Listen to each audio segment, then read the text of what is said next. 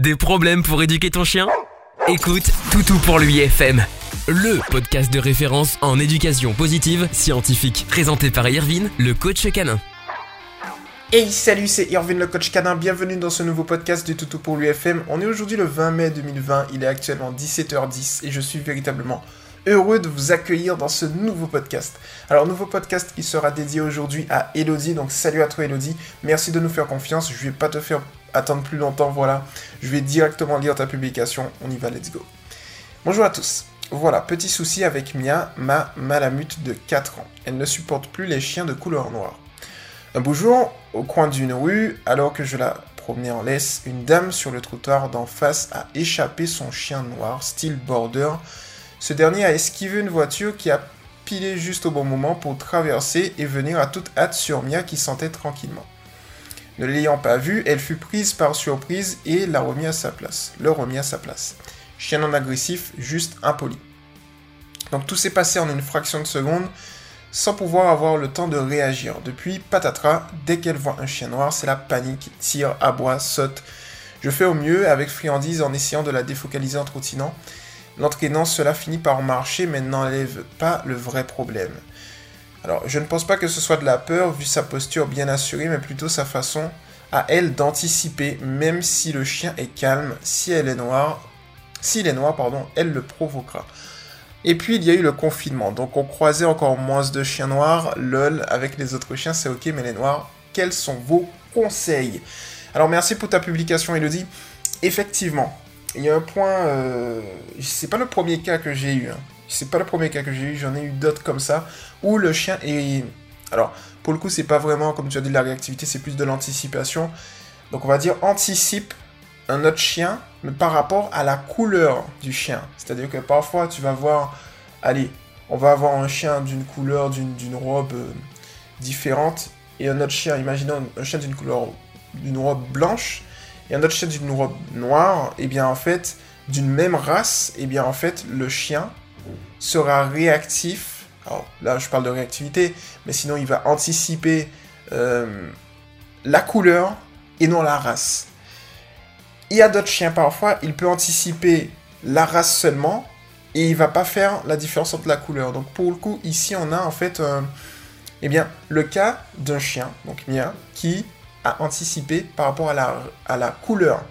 C'est-à-dire que s'il voit un chien style border d'une autre couleur, ça va être différent. Donc du coup, c'est assez intéressant. Vous voyez, par exemple, si on a un border bleu mer, il est possible que, que voilà, qu'elle ne réagisse pas en fait. Par contre, dès que le chien est noir, donc là en fait, si je comprends bien, c'est, elle a dit bon, tous les chiens noirs, c'est mort. donc du coup, en gros, euh, c'est ça la psychologie aussi du chien c'est que en gros ce qui s'est passé c'est qu'elle a généralisé j'ai l'impression à toutes les races de chiens. Dès que tu as la couleur noire c'est mort. Donc du coup ici qu'est-ce qu'on peut faire? Comme tu l'as dit effectivement euh, réorienter l'attention étant donné que c'est plus par anticipation hmm, ça va pas être bon ça va pas marcher. Ça peut marcher si on a un chien réactif et que on utilise l'inconscient du chien donc réorienter son attention le champ visuel etc pour eh bien, je dirais régler une situation, mais ici, je pense qu'il faut plus lui régler, lui générer, je dirais, euh, un, nouveau lien de cause et effet pour lui dire, ben, en fait, Maloulou, t'as pas véritablement besoin d'adopter ce comportement puisqu'il va rien t'arriver. Alors, ce qui se passe, c'est que ça va le faire avec le temps, c'est-à-dire que si elle fréquente de plus en plus de chiens noirs, eh bien, à ce moment-là, elle va faire un nouveau lien de cause et effet naturellement, mais tu peux, je dirais, prononcer la chose en faisant, imaginons, l'exercice suivant. Alors déjà, ici, il faut savoir que la répétition est la clé, donc si tu arrives à avoir ou à connaître, tu sais, dans ton entourage, imaginons, ou si tu arrives à voir et fréquenter plusieurs chiens noirs, dans ce cas-là spécifiquement, ça peut aider. L'un comme l'autre, ce que je te conseille de faire, c'est tout simple, c'est que tu vas venir avec ta louloute, tu vas te mettre à une certaine distance, et puis tu vas tout simplement attendre qu'elle adopte un autre comportement. C'est-à-dire que ici, on va faire en sorte que le chien d'en face devienne un élément à récompense. C'est-à-dire que ta louloute va adopter un comportement spécifique, non pas pour faire plaisir au chien d'en face, mais plus pour obtenir tes récompenses à toi. Donc on se base sur le principe qui est le suivant. Un chien recherche deux choses dans sa vie, des récompenses et de l'attention, en sachant que l'attention de la référente ou du référent affectif est une récompense dans le processus éducatif. C'est une belle phrase quand même. C'est une belle phrase. Non, non, non, mais c'est une belle phrase, on va pas se mentir. Et donc du coup, ce qu'on va faire ici, si tu veux, c'est qu'en gros, imaginons, elle est à 2 mètres d'un chien noir, ok? Euh, Si tu arrives à avoir un complice, imaginons dans le contexte du podcast, eh bien, le complice sera avec son chien à 2 mètres environ. Si tu n'as pas de complice, eh bien, c'est pas grave, tu te mets à 2-3 mètres environ du passage où il y a des chiens noirs, s'il y en a, c'est pas mal. Et donc, du coup, ce que tu vas faire, c'est que si tu vois par exemple que. Euh, alors, quel comportement Elle fait, elle tire, aboie, saute, je fais au mieux. Tu vas tout simplement t'arrêter net et la laisser tirer, aboyer tranquillement. Tu vas le faire, elle va faire ça dans le vent tranquillement. Tu vois, elle va se dépenser tranquillement. Et ce que tu vas faire, c'est juste l'observer.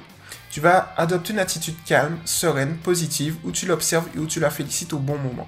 Donc ça veut dire que lorsqu'elle va arrêter et elle va se calmer d'elle-même, tu vas tout simplement observer et valider le fait qu'elle soit calme et sereine, et dans ce cas-là spécifiquement, tu vas la féliciter.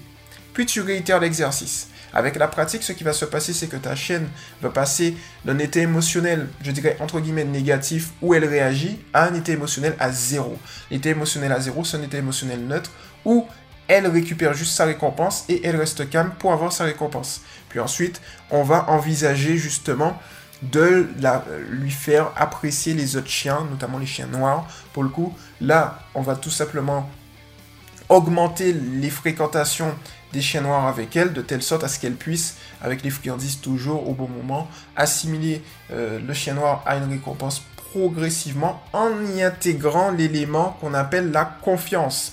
Donc la confiance permet justement, euh, si on a un chien bien codé avec qui elle joue par exemple, au début elle sera peut-être un peu réticente, ensuite petit à petit elle va jouer. Si tu trouves un chien noir par exemple, une personne qui a un chien noir et que tu veux passer du temps avec, eh bien ça peut être intéressant. Et avec la confiance, elle va de plus en plus apprécier euh, justement ça, et petit à petit, on va régler la situation. Il y a un point important que je dois dire, c'est que les chiens sont très intelligents. Parfois, par exemple pour Mia, elle a généralisé à toutes les races de, chiens euh, la robe noire. Donc en gros, c'est mort pour toutes les races de chiens, pas seulement le border. Donc ça veut dire que si tu prends par exemple un chien spécifique et que tu, travailles avec ce chien spécifique, il est noir, et tu travailles avec ce chien spécifique, et eh bien en fait, il est possible Attends, il y a, un appel. Donc du coup, ça c'est ça c'est, voilà, très clairement, là c'est le truc du direct. Mais bon, qu'importe. Je vais pas couper le podcast parce qu'il y a un appel sur mon portable. Vous avez certainement dû entendre le truc, euh, mon portable vibrer. Bref, on, on, continue le podcast. Il n'y a aucune limite. Je vais, voilà, je vais te donner tous les tips et personne ne va m'en empêcher.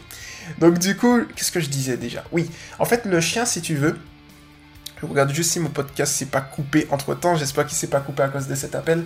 En fait, le chien, si tu veux, dans ce cas-là spécifiquement, euh, il va généraliser à toutes les races de chiens. Donc c'est ce qui s'est passé pour Mia. Mais il est possible aussi qu'ils se disent hum, je vais préciser à un seul chien parce que j'ai pas confiance aux autres chiens.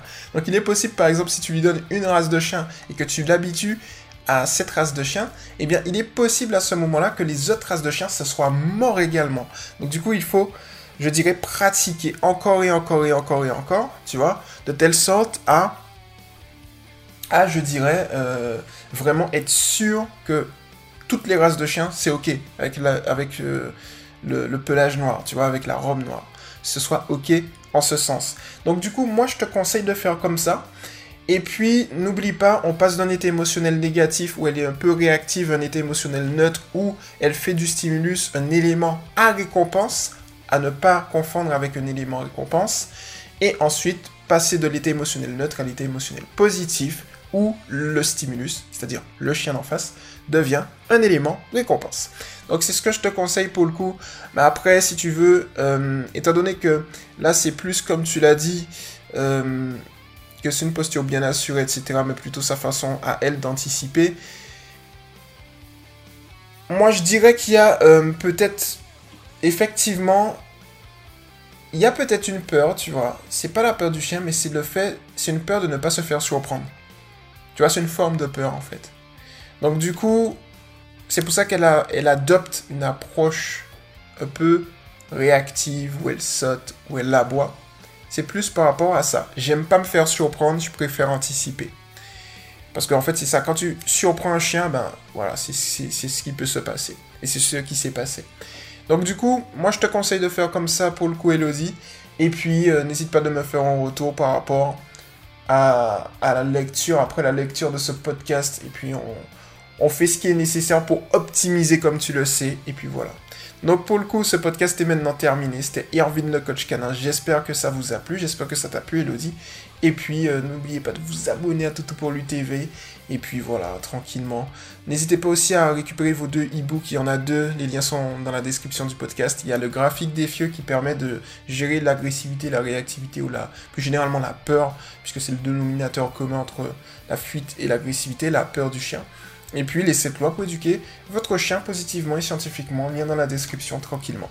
C'était Irvin, le coach canin, et puis au prochain podcast. Ciao Tu viens d'écouter Toutou pour l'UFM avec Irvin, le coach canin. À très vite pour un prochain podcast.